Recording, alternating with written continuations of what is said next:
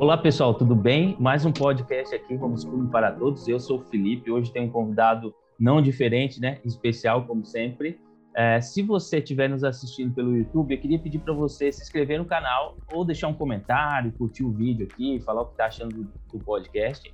Se você estiver em alguma plataforma de áudio, como Spotify, é, Google Podcast, Apple, Deezer, etc., eu queria que você desse um print da sua tela e compartilhasse comigo lá no Instagram, me marcasse e me mandasse uma mensagem. Eu quero saber se você está ouvindo, se está curtindo. Marca a convidada aqui também, ela vai gostar, eu tenho certeza. Uh, e hoje a minha convidada especial é a Adele. Tudo bem, Adele? Obrigado por aceitar o convite. Tudo jóia, Felipe, uma alegria. Adele, olha só, o, pessoal que vem talvez aí do teu Insta, do teu trabalho, etc, te conhece, mas a turma, às vezes que vem do meu lado aqui, é, pode estar tá se perguntando, né? É, quem é a Adele? Então eu queria pedir para você se apresentar um pouquinho, né? Casados, filhos, etc. Claro. Brevemente, né? Resumindo aqui para nós, eu sou a Adele, eu sou casada com o Carlos Schulze é, há 14 anos. E juntos nós temos quatro filhos, de 7, 5, 3 e 1 é, são os presentes que o Senhor nos deu ao longo desse, desse caminho. É, nós falamos que realmente são presentes, porque, de acordo com o diagnóstico médico, se tivéssemos um, já seria no linguajar médico sorte, né? A gente entende o sorte por milagre e o Senhor nos deu quatro milagres até esse momento. Eu sou a fundadora e idealizadora da plataforma Meu Homeschool, que é uma plataforma é 100% especialista no atendimento a famílias educadoras. Brasileiras, principalmente, mas temos também algumas fora. Ah, legal. Ô, ô, Adele, eu gosto de perguntar para a turma aqui, sempre que, que vem no podcast e tal, é, como que surgiu essa ideia do homeschooling, né? Essa loucura, de onde é, ouviu pela primeira vez, alguém contou, é, leu em algum lugar. Muitas pessoas é, moraram fora, algumas, né, moraram fora ou visitaram alguém lá fora e conheceu, né, o tal do homeschooling. Como é que foi para vocês aí esse início? A gente não acredita assim que houve um início, início, assim, sabe? Muitas famílias têm aquela ruptura, né? Assim, ah, vamos decidir, então ontem não, a partir de hoje homeschool o nosso caminhar assim foi meio que uma sequência. Eu gosto de uma frase que o Rick Dias sempre fala, que é, não são as famílias que escolhem o homeschool, mas é o homeschool que escolhe as famílias. E para gente essa frase é perfeita. Eu acredito que sim, nós fomos escolhidos pelo homeschool, não conseguimos enxergar um outro caminho. Mas a primeira vez na minha vida que eu ouvi falar desse termo eu ainda estava cursando a universidade, é, bem novinha, e foi é, um caso de grande repercussão, que foi o caso lá de Canela, que acabou chegando ao STF agora, né? Então, assim, há 14 anos atrás, quando eu estava ainda no, na universidade, acho que até mais, né? É, foi esse o primeiro caso que eu ouvi. E aquilo me chamou a atenção, e como você sabe, né, Felipe, as notícias chegam para a gente de uma maneira bastante resumida, né? Então, naquela época não era nem o meu foco, não estava nem pensando em me casar, mas me chamou a atenção e eu fui ler um pouco mais. E a palavra que mais aparecia nas buscas que eu fazia era o termo assim que no Brasil é, não é uma prática legal e as famílias que praticam o fazem de maneira clandestina. Então era engraçado que essa palavrinha clandestino, clandestinidade aparecia assim em várias em várias notícias, em vários textos. E eu falei assim, interessante, achei muito bacana a posição da família. Eu falei, nossa, tomara que um dia lá na frente, se eu tiver filhos, eu acho que esse pode ser um caminho interessante. Mas nem pensava em me casar na época. Só que a minha jornada acadêmica, estudantil, sempre foi assim, sabe aquela criança que todo mundo olha, ah, vai dar professora, essa aí? Uhum. Filha de professor, sobrinha de professor, um ambiente todo voltado a isso. eu estava sempre mais adiantada nos estudos, é, as brincadeirinhas, assim, sabe? Aquelas brincadeiras de professora, uhum. brincadeira de criança. Então, sempre foi algo natural, eu sempre amei aprender, de maneira geral, assim. É, e até hoje, né? Se você me convidar para aprender a pilotar helicóptero, tô dentro. Gosto de aprender. E casei com o Carlos, que também é, na nossa vida e nas nossas descobertas, o que a gente mais fez nessa vida foi aprender, foi se aventurar nas descobertas, nos conhecimentos. E sempre foi natural isso aqui. O Carlos também era professor universitário, uma época da nossa vida. E aí nós tivemos o nosso primeiro filho e seguimos como a gente sempre foi, é, sempre lendo, sempre estudando, sempre por aí, né, vendo, descobrindo coisas novas. Tanto eu quanto ele é, somos bacharéis em turismo. Pouca gente sabe disso. Você é um privilegiado em receber essa notícia aqui, porque as pessoas conversam conosco e as áreas que nós trabalhamos não parecem, mas nós somos bacharéis em turismo e o turismo é uma área muito ampla, que te abre assim a visão para vários caminhos. Então, com essa visão, onde nós estávamos, nós estávamos absorvendo alguma coisa daquele lugar. Uhum. Isso foi natural com o nosso filho, o primeiro filho, o Davi.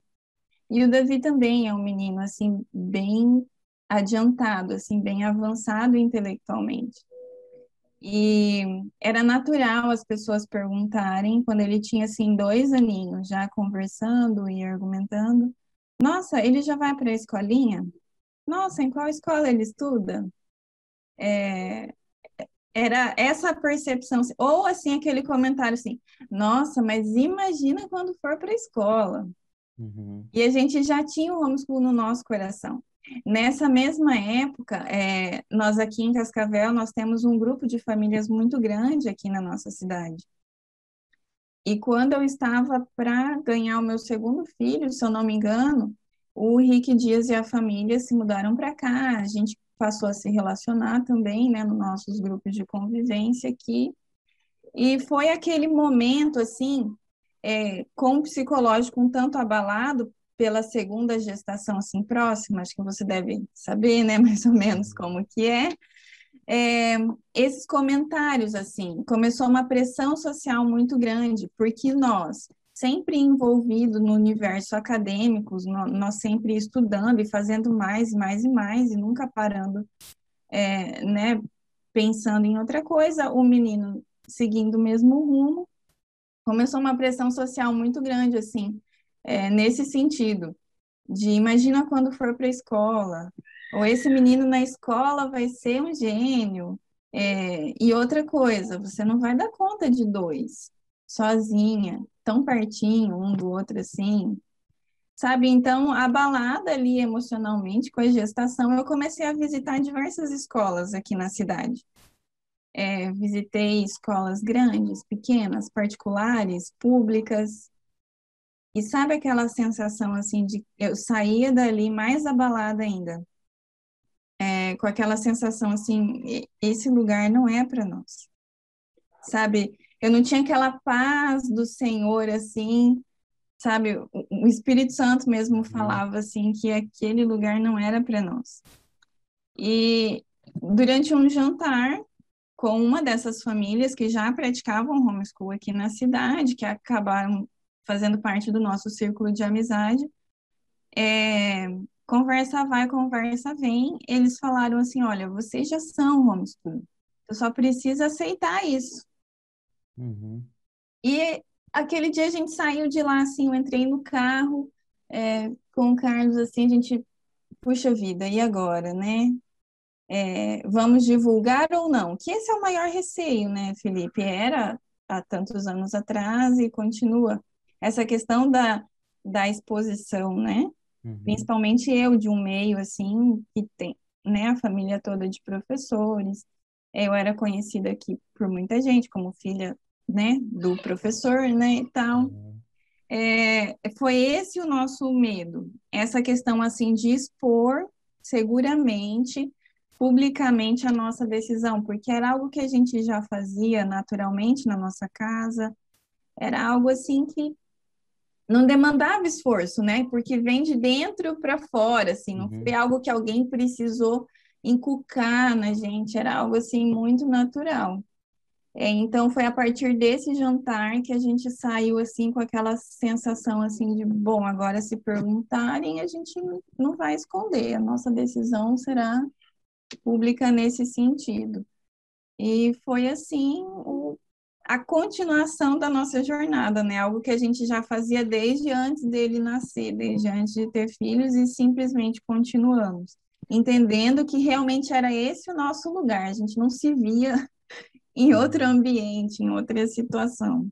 É, a gente passou algo parecido também, porque eu sou da área acadêmica, assim, também, sempre gostei muito de estudar, e, e a gente fazia, em, eles chegaram, os meus chegaram aí para a escolinha, assim, lá no início, né, quando eram pequenos, e, e assim, não, talvez por uma questão muito da sociedade de que filho tinha que estar na escola, criança, e a gente trabalhando também, e eles iam para escolinhas, assim.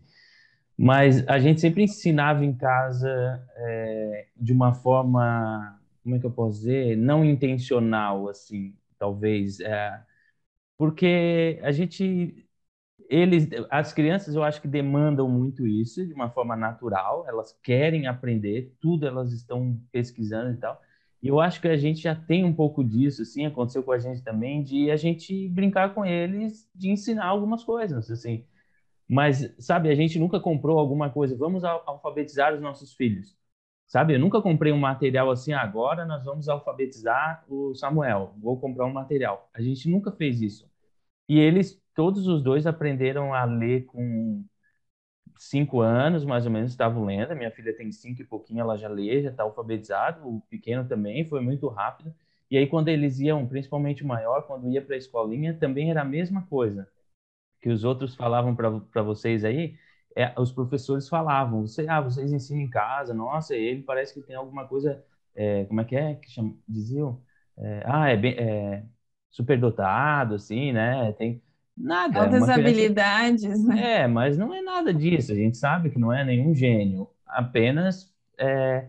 E aí eu costumo dizer que eu acho, né? E eu costumo dizer isso que é o ambiente, porque aí quando a criança está todo dia tá contigo em casa, ela está vendo vários livros, ela está vendo você ler, ela está vendo você pesquisar, ela está vendo você si, corrigi-la, né? Porque às vezes fala uma coisa, você vai, corrige, você ensina a forma correta, você senta na frente dela, começa a explicar é óbvio que ela vai ser uma criança diferente, né? Do que uma criança que provavelmente é passiva na frente de uma televisão, os pais não compram livros, não incentivam, né?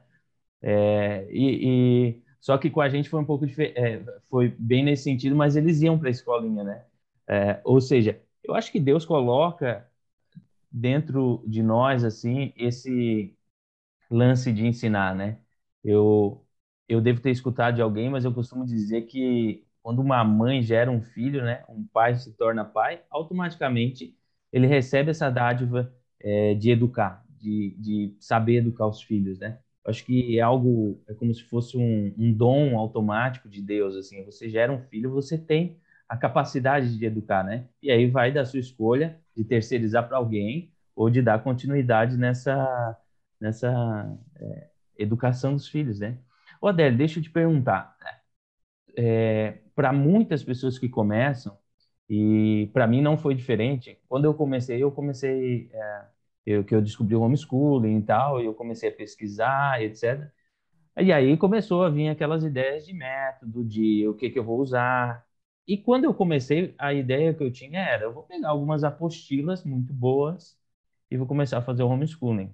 Até eu descobri que existiam métodos diferentes, que o homeschool podia ser feito de forma diferente da escola e tal, levou um tempo. Como é que foi lá no início para vocês assim? Porque tudo bem, vocês já faziam algumas atividades em casa, mas vocês eram da área de ensino, né? Você é, já tinha o dom de, de professor ali, filho de professor e tal. Provavelmente a escola estava dentro da tua cabeça, eu imagino. Como é que foi para selecionar um método, para escolher? Você pegou algumas apostilas e começou a aplicar? Como é que foi esse início lá? Não, aí que tá. nós realmente acreditamos que o aprendizado é natural, sempre foi para nós. E eu comecei, é, na minha cabeça, na minha mente, assim, formatada, eu achava, assim, que, não, alfabetizar uma criança a partir dos seis anos de idade, quando ela está preparada, né, assim, quando o cérebro tem ali as conexões suficientes e não sei o que, tal coisa que a gente estuda aí nos neuros da vida, né? Só que o Davi começou a ler com quatro anos. Eu iria impedir a criança. Uhum. E aí, é, a gente entende, até Charlotte Mason fala isso, né? Que é uma atmosfera. Então, nós entendemos o homeschool não como uma metodologia pura e simples, mas como um estilo de vida. O nosso estilo de vida é esse, a nossa vida é assim. Nós decidimos é abrir mão de um período curto da nossa vida para nos dedicar a formá-los para a vida deles, né? É, e, e, vem muita coisa nesse período aí que, que não dá para a gente falar aqui, mas assim, o Carlos era professor universitário, então ele via na universidade o resultado dos 15 anos de educação. Mesmo lá na universidade, mães questionavam a ele se fazendo aquele curso realmente o filho teria um bom emprego. E também trabalhando com recrutamento e seleção no mercado, é, era difícil selecionar jovens profissionais. Uhum. Então a gente tinha esse choque social muito grande, a gente tinha muito claro que nós estaríamos nos dedicando nesse período para a vida toda dos nossos filhos e não somente academicamente né, o que erroneamente se pensa, né, que se na escola é o aprendizado acadêmico, então em casa é escola em casa. Mas não, é toda uma vida. E para nós, é, o currículo principal são os valores, os valores morais. Isso vem em primeiro lugar. O restante, naturalmente, vai sendo é, encaixado, vai sendo vivido, né? E lógico, a gente foi estudar, né, diferentes metodologias, diferentes abordagens, mas a gente segue muito a individualidade, a gente procura respeitar a individualidade de cada um. Esse é um princípio é, bíblico e um princípio também, não sei se você conhece, da abordagem educacional por princípios, né? Uhum. É, que é uma metodologia cristã, clássica cristã. Então, esse respeito à individualidade sempre foi um dos pontos chaves na nossa decisão pelo homeschool.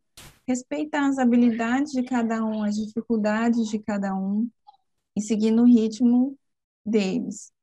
É, hoje nós utilizamos, sim, é, um pouco da abordagem educacional por princípios, mas a gente tem várias influências, né? Eu não sigo somente uma linha, uhum. porque eu acho que tem muita coisa boa para a gente se restringir a uma linha só. E lá no começo, é, eu comecei a receber muitas pessoas aqui em casa pedindo ajuda. Né? Como que um menino começou a ler com quatro anos e ler com tanta fluência assim?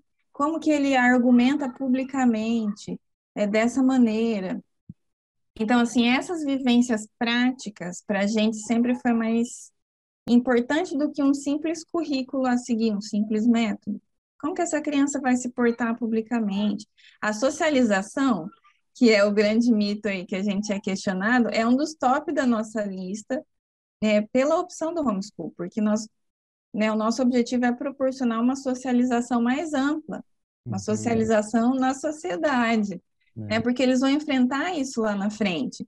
E isso a gente via aí na dificuldade de recrutar jovens profissionais, que não sabiam se relacionar, que não sabiam trabalhar em equipe, que tinham dificuldades comportamentais que lá atrás, no passado, não foi trabalhado adequadamente. Uhum. Então, Felipe, assim, para a gente sempre foi mais importante eles do que o método. Uhum. Nós estudamos muito, né? A nossa vida aí de pais educadores é sempre de buscar o melhor, de conhecer mais, mas a gente não se restringe a uma única linha de pensamento, não. Uhum. É, eu pergunto isso assim porque é, tem muita gente, Adélia, que começa o quer começar o homeschooling, mas fica procurando um método, sabe?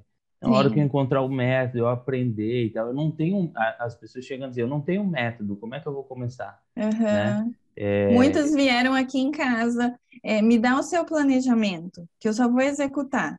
Uhum. Né? Olha, você vem aqui, a gente vai conversar, eu vou te mostrar o meu planejamento, mas você não vai executar ele, porque é o seu filho, uhum. né? É diferente do meu. É a sua família tem um ritmo, a sua casa, né, tem uma vivência. E realmente as pessoas que, que, que estão começando agora, e por isso que eu acho tão interessante esse trabalho que você tem feito, que muitas pessoas têm começado homeschool agora, fruto é, desse contexto que nós estamos vivendo hoje, né, pós-pandemia. Então, com, com todas as dificuldades enfrentadas é, na escola e realmente procuram um currículo, uma trilha a seguir.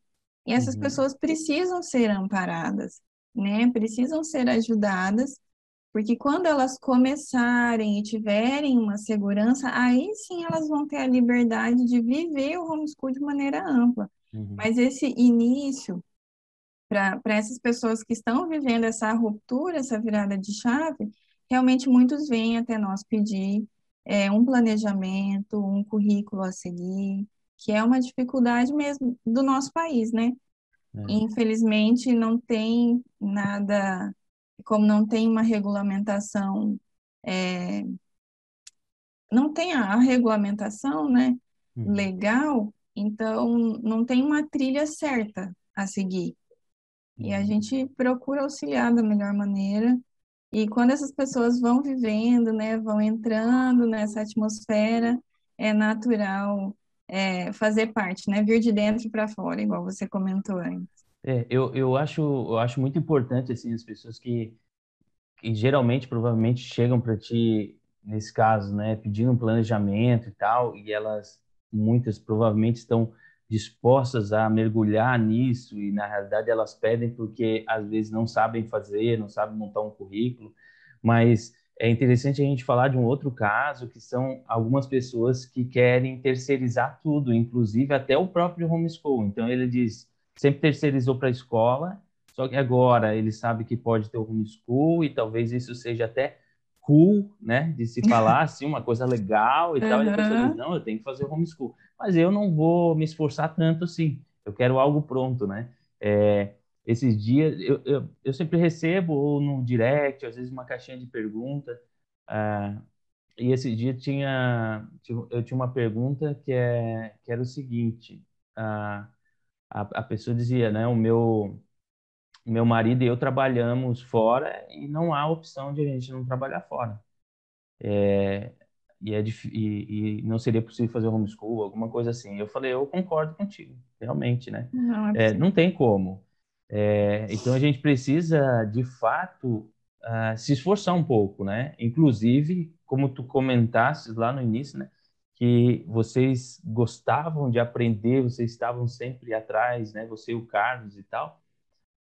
Esse dia eu até fiz um post sobre isso, que de certa forma assim era até chamativo, que era o título era se você mais ou menos isso, se você não lê, então não ensine, não eduque, né? Porque e até uma, depois recebi até um comentário, assim, a pessoa falou, não, mas eu não gosto de ler, mas é, eu, eu, eu, educo, e começou a falar várias coisas assim, né, a respeito do post, mas na realidade era só uma provocação, né, é, ou seja, o que eu queria dizer é, você precisa ser o exemplo, você precisa se esforçar, né, não tem como fazer um homeschooling se você não lê, se você não mergulhar de cabeça, se você não tirar tempo, se você não se esforçar para estar com seus filhos, né, o homeschooling não faz muito sentido. E aí talvez seja por causa daquilo que a gente falou, que você comentou, que é, é o homeschooling não é só a parte intelectual, né? Se a gente pensar no homeschool só com uma parte intelectual, aí fica talvez ficaria até fácil, né? Aí a escola a em casa, né? É. Aí a escola em casa seria muito mais fácil matricular em uma escola, é. né? É, porque eu não teria que ter aberto mão da minha carreira, eu era funcionária pública. É, o Carlos era professor universitário, então nessa época nós entramos, não, da universidade vai ter que sair, não vai dar. Uhum. Então, nós fazemos decisões, nós fazemos escolhas muito importantes, porque a nossa responsabilidade é com a vida deles, uhum. né? Não é algo para ser cômodo para nós. Assim, ah, agora eu vou me livrar do valor da mensalidade, uhum. né? É. Pode até parecer assim, não vou mais precisar comprar uniforme, então meu orçamento vai ter uma folga, ao contrário. Uma das primeiras coisas que acontece é a queda na renda, né? Porque hum. você tem que abrir mão de alguma coisa.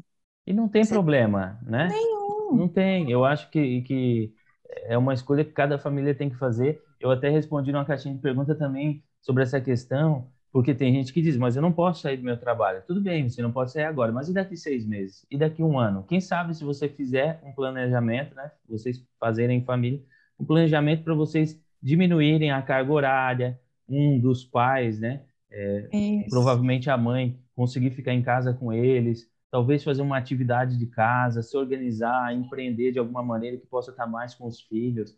Olha, talvez agora não seja possível, mas daqui seis meses, um ano, então, é melhor que se faça um planejamento desde agora para que daqui seis meses, um ano, possa educar os filhos em casa, do que simplesmente dizer, ah, não posso porque tem que trabalhar. Não, e é, aí nunca faz, né? Não pode ser um fator limitante, né, Felipe? É, se é realmente aquilo que vem de dentro para fora, como nós comentamos, é, se, se, primeiro, se tem esse peso assim, ai, vai ser suado, uhum. vai ser uhum. difícil, vou ter já não é, você não foi é, escolhido. É, é. né? Mas quando é de dentro para fora, a gente move céus e terra, porque eles são uhum. os nossos filhos. Então, realmente, é o que você falou, é preciso estabelecer um alvo. Se a gente não tem nenhum alvo, você não sabe nem se está acertando, se está errando, se vai ter alguma uhum. possibilidade de acertar. Então, estabeleça um alvo, concordo contigo muitas famílias conseguem ajustar, né? A mãe trabalha de manhã, o pai trabalha à tarde, ou que, profissionais que têm uma liberdade de agenda, né? Uhum. Trabalha duas vezes por semana, trabalha três vezes por semana, né? Profissionais autônomos. Então, assim, dá para se organizar. Dá. Se isso vir de dentro para fora, uhum. alguma maneira vai dar certo. E Deus vai abençoar, com certeza, nós somos prova disso, né? Uhum. Que quem somos nós, né? Quem, é, quem sou eu? Quem é você, se não é Deus na nossa vida, né? Olhando não, e... assim por alto, quem é você, né? Bacharel em turismo, é, eu sou pós-graduada em turismo rural, daí uma outra pós em gestão do conhecimento e não sei o quê. E, e pedagogia, cadê? Onde é que fica? Né? Quem é você para isso? Eu, não, eu não sou nada mesmo. Realmente uhum. não sou nada, os meus títulos não contam para nada, mas eu tenho algo que nenhum profissional vai ter. Eu fui escolhida como mãe dessas crianças. Você uhum. foi escolhido como pai dessas crianças e ninguém melhor do que nós para conhecê-los e para nos dedicarmos e abrir mão do que for em prol da vida deles. E, inclusive, né, eu me lembro daquela passagem de Deuteronômio 6, quando fala sobre inculcar a criança, né, aos filhos.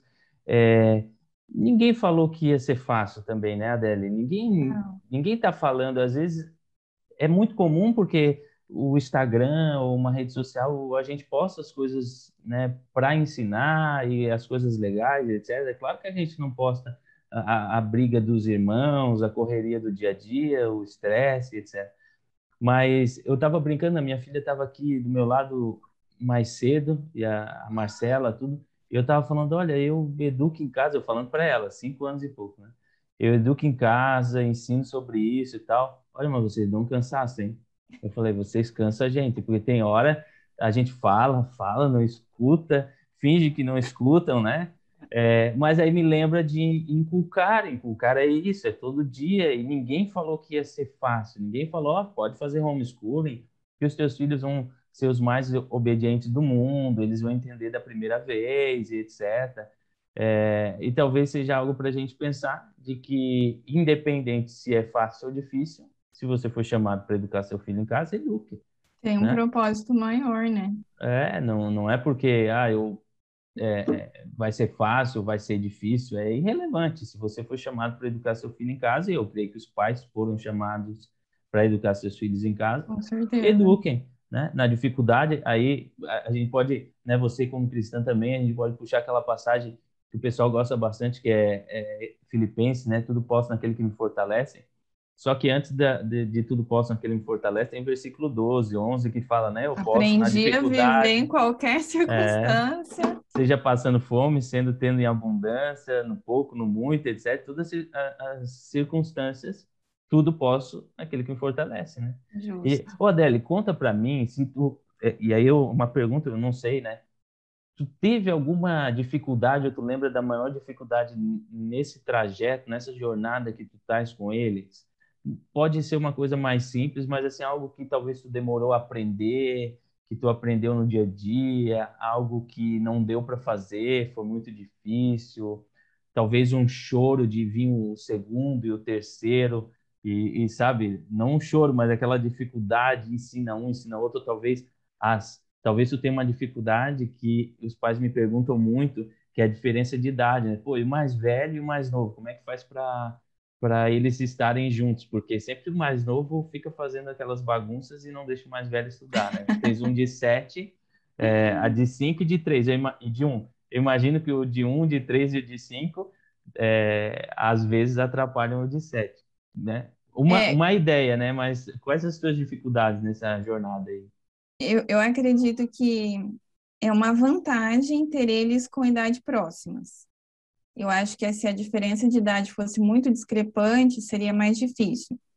A, a minha maior dificuldade hoje é comigo mesma, uhum. porque eu sempre fui uma pessoa muito organizada, uma pessoa muito planejada, muito metódica, nasci para ser servidora pública. né? Amo burocracia, se o prazo é tal, o prazo é tal e pronto. Porém, Felipe, o Senhor me deu quatro filhos num período de seis anos. Dá para planejar? Assim, você acorda e fala, eis-me aqui, né? uhum. né? Nós estamos aqui à disposição para servir. Então, essa é a minha maior dificuldade. Hoje, te... os meus são bem tranquilos, graças a Deus. É, eu achava que com três eu já tinha visto tudo, já tinha aprendido tudo, já estava assim pós-graduada e o Senhor me mandou o quarto porque eu realmente ainda precisava quebrar esse padrão na minha vida. Uhum. E o Felipe, por sinal o nome dele é Felipe, ele está com um ano e cinco meses agora e ele é diferentão de todos. Ele não tem burocracia na vida dele. Uhum. Temperamento ele... totalmente diferente. Total, totalmente diferente.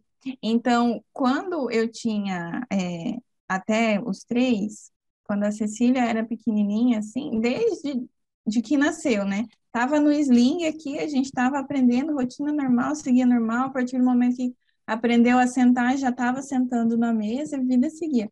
Com o Felipe não tem sentar na mesa. Uhum. Então é um outro para um outro padrão. Então nesse momento eu estou precisando me reorganizar porque não é do meu jeito, não é do meu padrão. É a que, lembra a questão da individualidade que eu comentei, uhum. né? Esse é o respeito. Então ele é o Felipe, ele é um ser humano totalmente diferente e que Deus mandou com um propósito especial. Uhum. Eu achava que já estava jóia, mas preciso ainda aprender algumas coisas. Então, hoje nós estamos em um processo de readequação da rotina. A rotina que nós tínhamos bem estabelecida antes do Felipe, antes do Felipe, depois do Felipe, a nossa vida mudou. Uhum. É, nós, nós temos uma experiência aqui que é, que é o seguinte: o Samuel, que tem sete e meio, vai para oito agora, ele é muito calmo. Assim, não é que é muito calmo, mas ele é uma criança mais dócil, mais tranquila, né? Assim, nunca tivemos muito problema. Daí, quando ele ele nasceu, era só eu, a Marcela e ele, né? O primeiro, aquela vida mais tranquila. Quando veio a minha segunda, ela é uma espoleta. Hoje foi um dia daqueles, assim, é, é, respondendo, é, fala, ela fala muito o dia todo falando, que a gente fala, para filha, meu Deus, calma, e ela sabe, então ela é aquela pessoa diferente que nos ensina, porque olha, como é que lida com uma, com uma criança dessa totalmente diferente, né? Trazendo o, o melhor e o pior de nós, porque a gente olha e vê as qualidades e também vê os nossos próprios defeitos, né? Neles. Isso é interessante. Sim. E agora a gente está na expectativa da terceira. A gente não sabe se vai ser ter um temperamento assim mais tranquilo, talvez melancólico, ou, ou enfim, outro, ou vai ser assim mais agitada como a nossa pequena, né? A gente sempre orienta as pessoas a, a entenderem isso, a aprenderem a identificar. Nós até fizemos, construímos um testezinho bem prático, bem didático, está disponível gratuitamente lá no nosso site, porque é fundamental entender uhum. essa questão dos temperamentos. porque nós precisamos extrair o que há de melhor ali dentro, é, é. né? É, e saber como lidar com essas dificuldades. Eu sou uma mulher um pouco fora do padrão. Eu não não sou. Dizem que as mulheres têm tantas mil palavras, né? Uhum. E os homens menos. É, é. Aqui em casa é o contrário. E aí eu tive dois meninos é, de primeiro, né? É, e aí veio a menina, no ter, na, a terceira foi uma menina, outro aprendizado. Agora, o universo é outro, né? Uhum.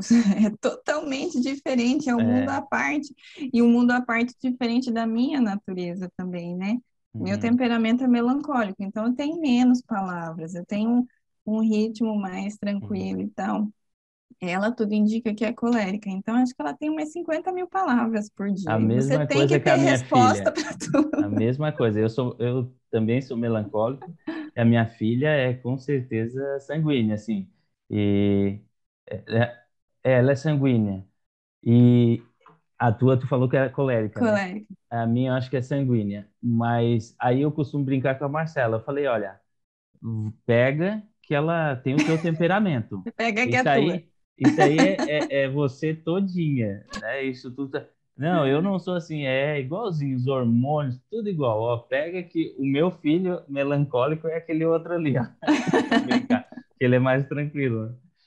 Mas é, mas é isso, a gente olhar para eles e, e por isso que eu digo que extrai o, o pior e o melhor, né? Porque a- a- às vezes aquelas alterações, né, que a minha pequena tem, às vezes demonstra um pouco daquilo que a gente tem, ou que a Marcela tem, é, as manias do meu filho também mais velho, que eu, que eu olho para ele e falo, nossa, sou eu aquilo ali. Tô me olhando no essa- espelho. É, e muitas dessas coisas eu descobri depois, né? Quando eu Sim. olhei para ele e falei, não acredito que eu sou assim, uma vida sendo assim.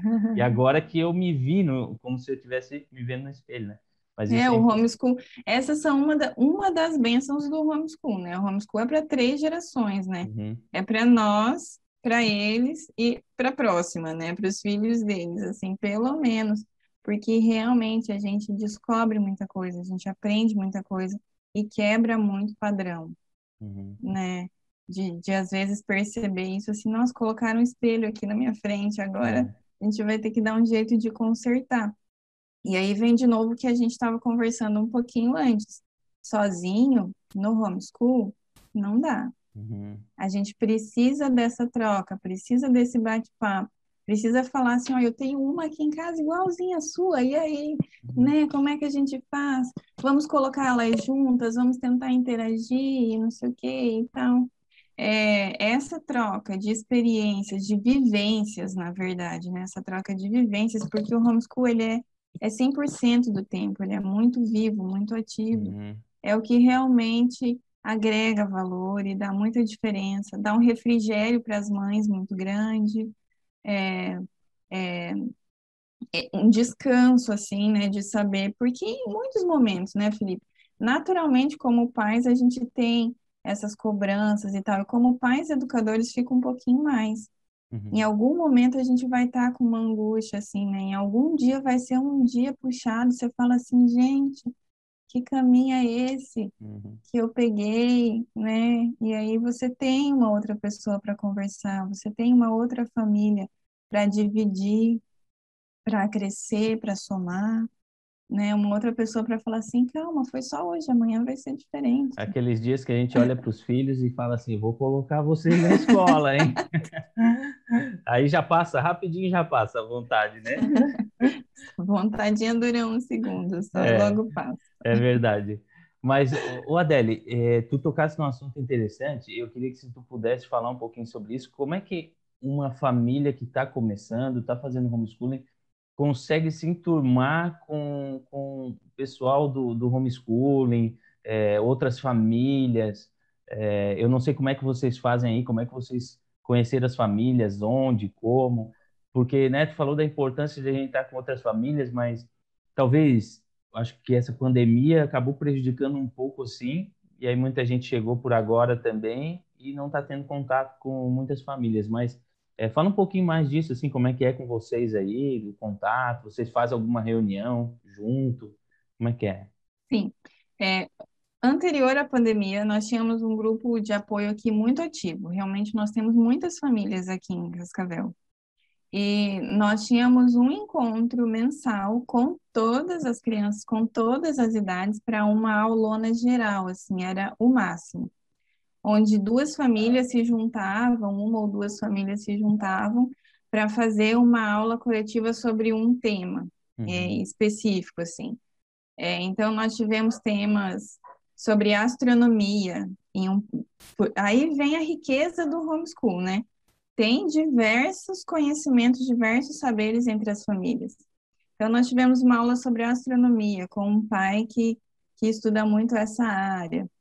Nós tivemos aula sobre saúde bucal com uma dentista. Nós tivemos aula é, é no meio de, de uma trilha ecológica. Então, assim, temas diversos que agregassem a prática do homeschool, mas que as famílias se juntavam todas e no final terminava com um lanchão coletivo, uhum. brincadeira, socialização, aquela coisa toda. Aí a pandemia nos é, impediu de continuar com esses encontros grandes. Foi a maior perda que nós tivemos é, nesse período. Que a nossa rotina segue, né, Felipe? Uhum. Mas essa interação social é, fechamento da biblioteca, fechamento de museus, foi a, a, a grande perda. Mas nós continuamos nos reunindo em grupos menores, agora com idades mais semelhantes. A gente, eu tenho aqui um projeto específico que nós fazemos com mais duas famílias, outras famílias fazem estudo de uma matéria específica juntando com outras, com uma outra família, é, ou duas famílias, então a gente continua se reunindo em grupos menores. Para quem está chegando agora, eu reforço mais uma vez que essa interação ela é fundamental. Então, procurar conhecer se existe grupo de apoio na sua cidade. É, a ANED tem no site deles os grupos de apoio, é, ou contato de pessoas próximas. As redes sociais estão aí para ajudar nisso também para você localizar pessoas próximas e ser realmente intencional. Uhum. A gente tem que buscar isso, né? De ir atrás. Às vezes não tem outra pessoa na minha cidade, mas tem numa cidade próxima. Então, pelo menos uma vez por mês, dá para se encontrar? Dá. Não dá para ser uma vez por mês, quando der, mas eu acho que é muito interessante. Uhum. Não dá para as crianças terem amizade virtual precisa hum. de um contato pessoal mesmo, é, as famílias precisam de um contato pessoal, então acho que tem que ir à busca. A gente tenta ajudar também muitas famílias que chegam até nós perguntando, a gente tenta ver se conhece alguém aqui ali da região, pelo menos para ter um contato na região, que aí, né, localmente fica mais uhum. fácil de, de se encontrarem, né? Uhum. Eu acho que realmente tem que ir à busca. Isso é, eu acho que foi algo que fez muita diferença para nós. É, além daquela insegurança da exposição que eu comentei, saber que eu não estaria sozinho. Uhum. Saber que eu teria com quem contar, teria alguém para para estar comigo, né, para as crianças estarem juntas, fez Ô, muita diferença. Não, isso é importante. Odele, é, como é que é a tua rotina com as crianças no dia a dia? Então, tu tens o de 7, o de 5, imagino que o de 3 e, e, o de 1, assim, não tenha nenhum trabalho tão formal, né? É, mas... O de 1, não. A de 3, mesmo se eu não der, ela faz. Ela É, eles puxam os irmãos, né? Sim, porque acaba indo sempre no ritmo do maior, né? Aham. Uhum. Assim, como eu te falei, é uma atmosfera homeschool aqui em casa. Então, quando você chegar aqui para nos visitar, você não vai ter dúvida que é uma família homeschool. Livros em cima da mesa da cozinha, quadros. Tem uma parede inteira aqui, uma parede inteira que é preta, que é uma, uma parede de lousa onde eles uhum. podem desenhar. É livre para todo lugar, é papel, cartaz colado desenho colado para todo lugar. Eu estou no quarto dos meninos agora, que eles estão tendo um tempinho com, com o pai ali. Então, aqui, decoração, é. é um mapa. Eu sou designer de interiores também, então tenho uma paixão por decoração, mas essa área também vai ter que esperar. Uhum. É, não tem como. hoje a decoração aqui é parede pintada, é mapa na parede, é uma parede de lousa, é conceitos escrito para tudo que é lugar. Uhum. Então, é esse ambiente naturalmente, a gente não precisa fazer nada. Naturalmente, as crianças vão pegar um livro, elas vão montar um quebra-cabeça, elas vão pegar um giz e escrever no quadro. É, então, é muito prático. Em termos de rotina, sempre me perguntam isso. Nós não temos um horário definido. Lembra que eu te falei, eu sou servidora pública, meus filhos não são. Uhum. Nós não temos como seguir horários, nós seguimos uma rotina. Então, nós temos a rotina de café da manhã, higiene, organização, aí a gente retira a mesa do café da manhã, e aí seria o nosso tempo formal de atividades. Uhum. Depois disso, eles têm o um tempo livre. Quem quiser continuar estudando, continua estudando. Quem não quiser, não continua. Tem o tempo livre ali, o tempinho que eu possa preparar o almoço. Depois do almoço, segue com leitura, com atividades diversas. Né? A gente sai para esses encontros com outras famílias, ou tem uma uhum. atividade fora ou outra. Então, à tarde, a gente deixa para atividades extras, assim, atividades que sejam realizadas fora de casa ou algum projeto além. Uhum. É sempre assim? Não, não é sempre assim. Quando o Felipe não dorme, daí fica as atividades extras de manhã e eu uhum. sento com eles à tarde. Porque nem sempre, dependendo do que a gente vai fazer, o Felipe vai comer papel, né? Ele vai pegar tudo ali. Então, se é alguma coisa realmente mais formal, que eu preciso da concentração deles, eu não consigo fazer hoje se o Felipe estiver na mesa. Uhum. Já com a Cecília, quando ela tinha a idade dele, fazia normal. Ela já colava bolinha, ela já pintava, ela já estava ali com a gente. Uhum. E é com todo mundo junto. É, uma ou outra coisa que precisa ser mais direcionada é que a gente acaba separando. Por exemplo, é, quando alguém está na fase de alfabetização, né? Você tem que ter um tempinho mais específico com aquela criança e não pode ter interferência externa, né? Que eles estão uhum. prestando atenção em todo o movimento ali. Mas a gente segue com todo mundo junto. Eu gosto muito de trabalhar por projetos. É, é algo que eu amo fazer. Com a rotina agora está mais difícil de, de, de de criar alguma coisa, né, de desenvolver algum material, mas eu amo trabalhar por projeto porque você trabalha com todo mundo junto, diferentes conhecimentos no nível de cada um.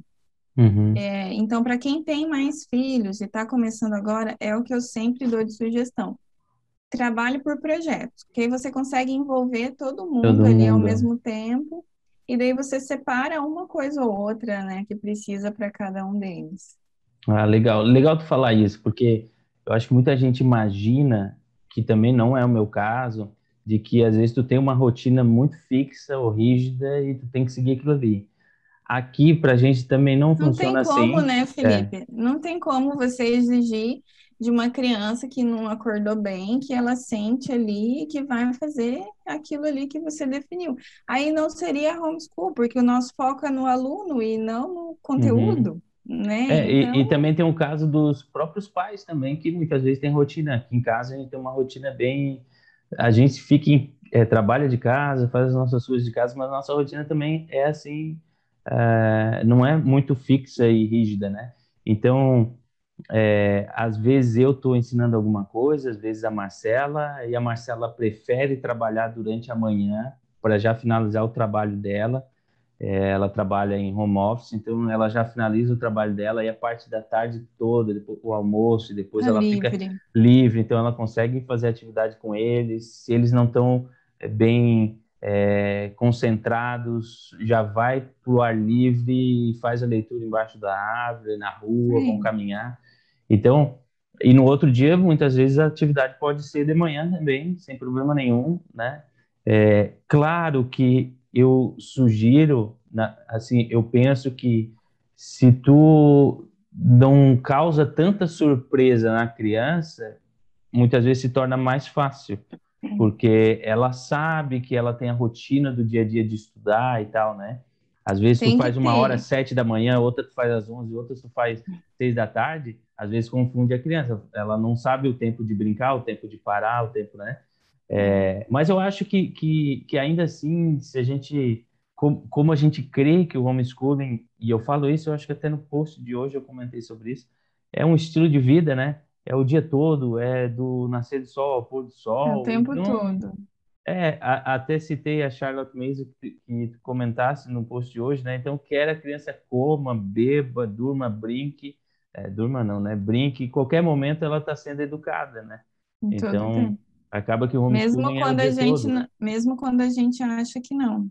É. Mesmo quando a gente não eles estão aprendendo, eles estão absorvendo. Uhum. É importante uma rotina é, estabelecida, mas a rotina não pode te dominar. Você é uhum. é quem domina a é. rotina. É. é. importante as crianças saberem qual é o alvo, né, para onde elas estão indo. É, mas tem que ser leve, tem que uhum. ser leve. É o que eu te falei, é a fase que eu estou passando agora.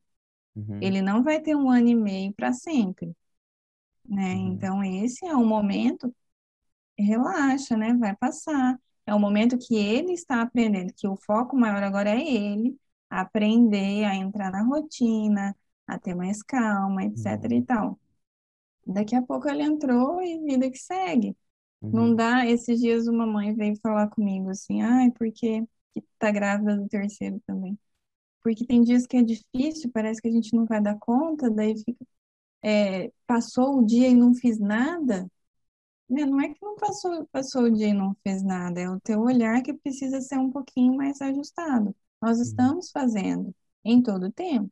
Não foi do jeito que você quis, uhum. mas nós fizemos, né? Você alimentou a tua filha, com certeza você a corrigiu na mesa, você ensinou ela uhum. a se portar adequadamente, etc. e tal. É, e, e, e lembrar que amanhã vai ser diferente.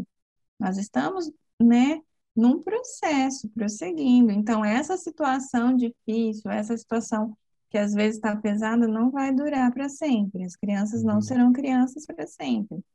E a gente tem que ter isso em mente, né? Onde nós queremos que elas cheguem, não vão ser criancinhas eternamente, uhum. né? E essa fase inicial, que tanto eu quanto você estamos, é uma fase crucial de inculcar valores, de inculcar princípios na vida deles, que lá uhum. na frente refletirão. Então, acad conteúdo acadêmico estritamente metódico e formal para crianças até sete anos, gente, não tem necessidade. Uhum, não tem necessidade. Isso vai ser natural deles. É, tem o, o, o, tem o livro da Susan que a gente conhece bem, né? Eu acho que todo mundo que entra nesse ambiente de homeschool já passa ou alguém indica esse livro da Susan.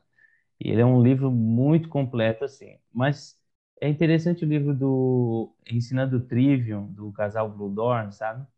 E, e ele propõe no, no currículo deles a matemática informal, só para dar um exemplo, né? Então, eles deixam a matemática formal para depois dos 10 anos.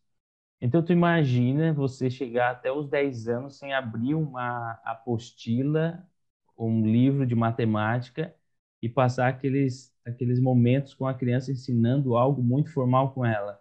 E aí você diz assim, nossa, mas é... E aí ela não vai aprender? Não, ela aprende fazendo um bolo, as medidas, as xícaras, as quantidades, com o pai, limpando o jardim, medindo a horta e etc. Ele vai aprendendo.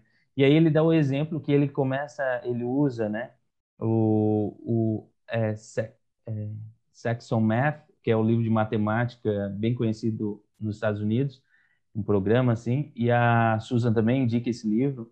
E ele já começa, quando ele vai ensinar os filhos, então ele sugere já, e ele, ele dá o exemplo dos próprios filhos dele, que ele já começa com um livro mais avançado, que é o, o 5, 6, eu acho, né, ou até o outro, é, ele não começa com o básico 1, o básico 2, o básico 3. Por quê? Porque isso ele já fez de forma informal. Quando a criança está lá na frente, ela já capta a, a, um conteúdo mais denso, mais abstrato, mais, né, é, é, um, um, mais dif, difícil até, do que tu ficar passando todos aqueles é, aqueles períodos da fase do livro de matemática. Só um exemplo, né? Uhum. Então tem gente que se preocupa muitas vezes e, e, fica naquela apostila de matemática, fica no livro, a criança tem seis anos, tem sete anos, tem cinco anos e fica. Ela não vai sabe? avançar. Fica algo é, muito denso para a criança. A matemática é muito viva. Eu concordo com isso e a gente faz assim. A matemática é viva, é do dia a dia, é aquilo que a gente necessita e que vai precisar. Você sabe que na França é assim. Na França, é, o currículo mesmo de matemática, assim como você está falando, mais denso, é só a partir do quarto ano, Uhum. Oh, legal, não escolas francesas. E aqui no Brasil, as crianças têm desde o primeiro ano, quando chegam no quarto ano, não sabem a metade do que as crianças francesas Uhum. sabem com um ano de estudo de matemática. É. Porque E a gente, realmente tem que ser, é, tem que perceber no dia a dia, né? e, e aí, nesse estudo informal, né, nesse dia a dia nosso do homeschool, a gente dá ênfase na linguagem de forma geral, né? Ou a escrita, ou a memorização, a cópia, etc. Quando a criança vai pegar um livro de matemática, ela sabe ler, ela sabe compreender, é? Ela sabe fazer o raciocínio lógico, ela tem essas compreensões mais aprofundadas, né? Então, quando ela pega algo mais difícil, ela sabe o básico da linguagem, ela sabe fazer os raciocínios, as lógicas é, hum, corretas, né? Então, ela não Uhum. vai ter tanta dificuldade assim, né? É, mas é, isso eu acho que fica de alerta, né? Essa tua percepção para os pais, é, e como tu comentaste mesmo, de ser leve o homeschool.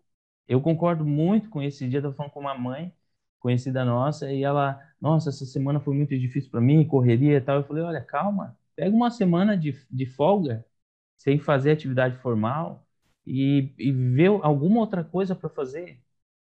Porque assim, Adele, pensa, se você tirar uma semana, visitar um museu, é, aprender alguma coisa sobre música, ir para a rua, é, aprender um esporte novo, assistir alguma coisa diferente, tudo isso é aprendizado, mas de uma forma mais suave e aquilo vai te dar descanso, né? Às vezes as É, mães é aquilo que eu comentei. Às vezes é a visão dela, né? Ai, não fizemos nada. Uhum, Mas não foi, esse nada não foi nada, né? Não é bem, bem por aí. É a no- o nosso olhar que precisa ser um pouquinho mais ajustado.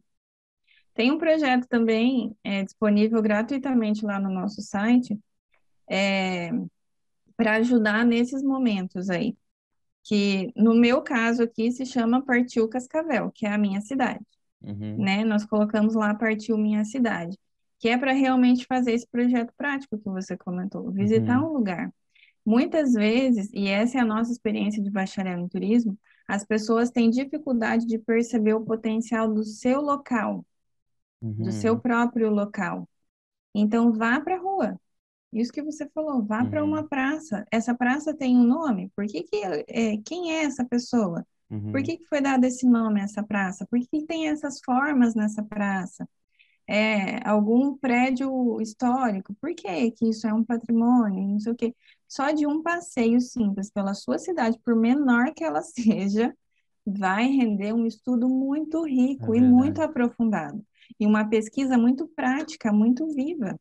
Uhum, E ao final disso, o seu estudante vai ter um livro, um material 100% autoral.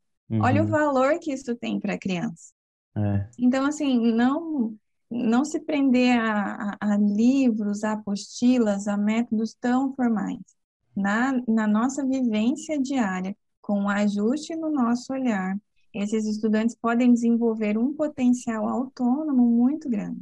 uhum, Esse Partiu Minha Cidade é muito legal, porque aí com o tempo isso fica natural. E aí eles veem uma estátua, veem um monumento, eles já querem saber o que é, não sei o que e tal.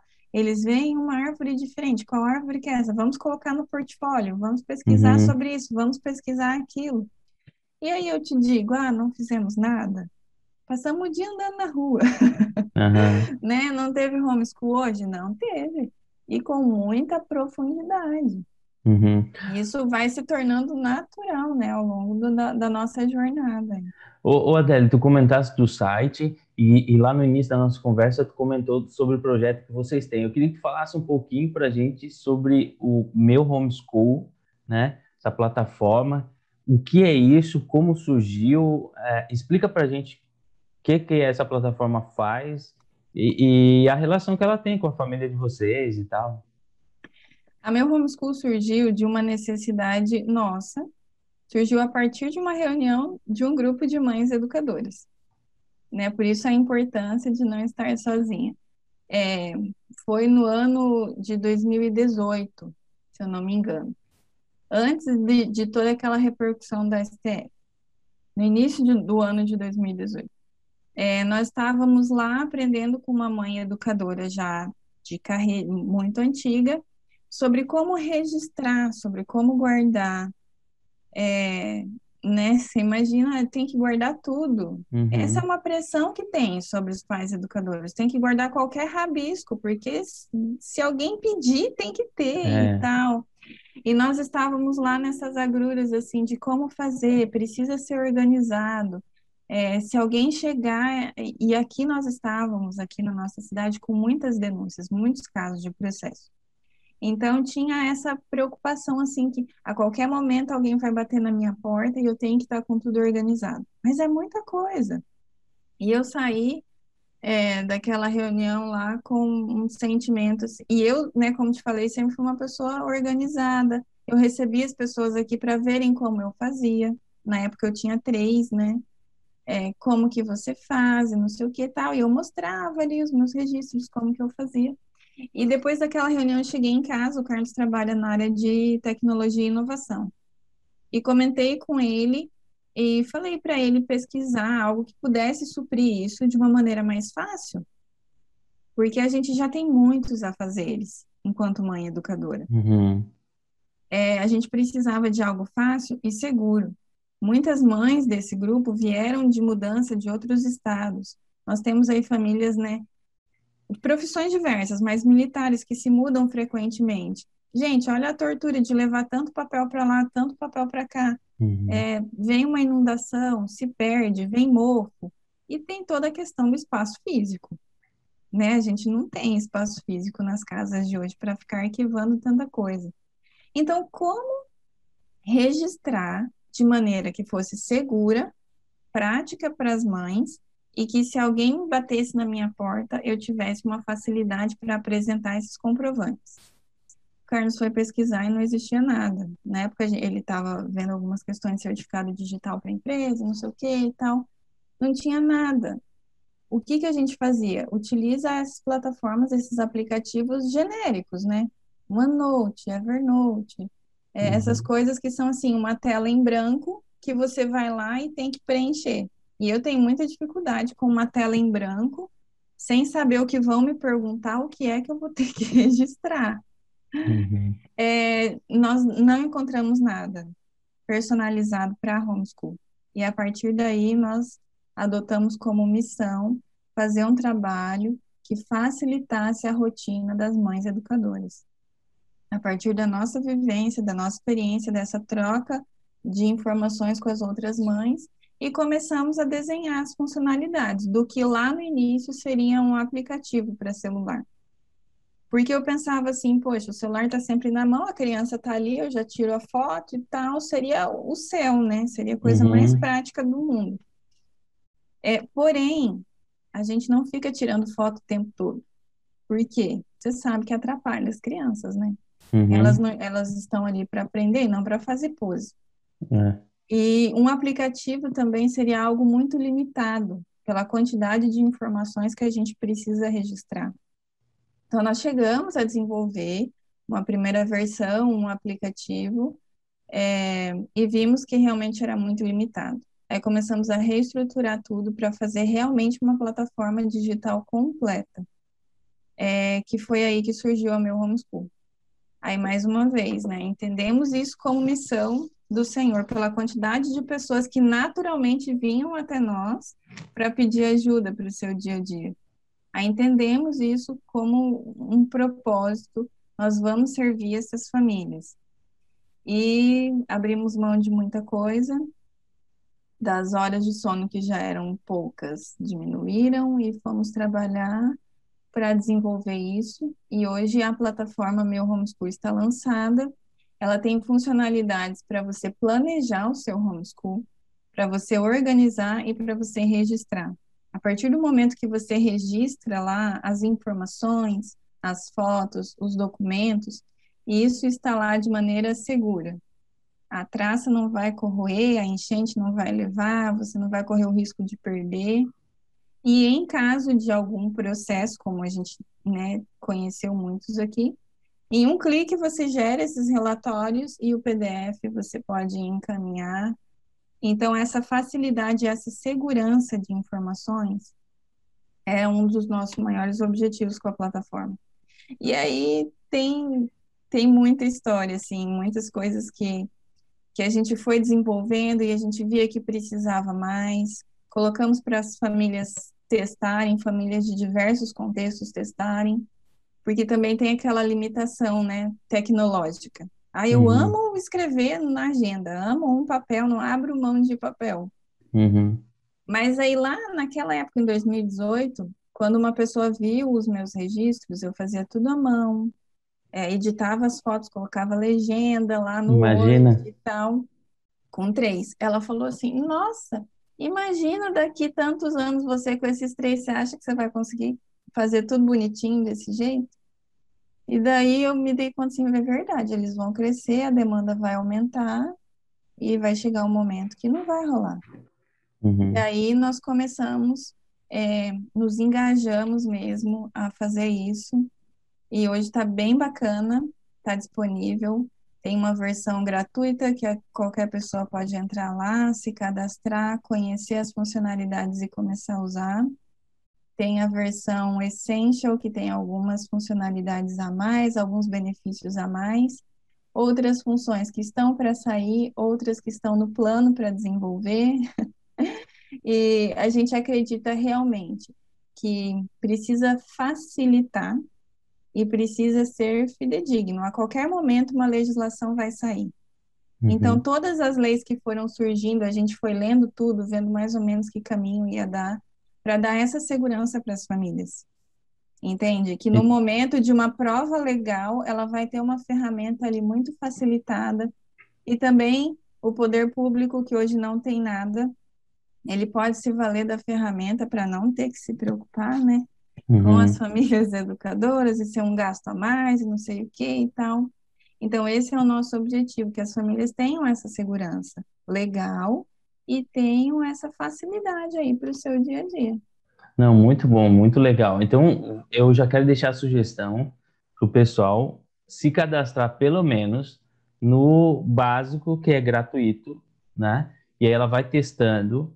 Então, em vez de você ficar imprimindo tudo e tal, e fazendo aquelas, aqueles malabarismos, né, de colocar no Word e tal, porque muita mãe nem mexe direito em computador, às vezes só só tem o celular e a gente parar para fazer isso é, fica mais difícil. Então, essa plataforma já, a gente já planeja o nosso homeschool, organiza e deixa salvo tudo tá na lá. nuvem, né? Se precisar, tá lá. Então, Quando precisar imprimir, você imprime.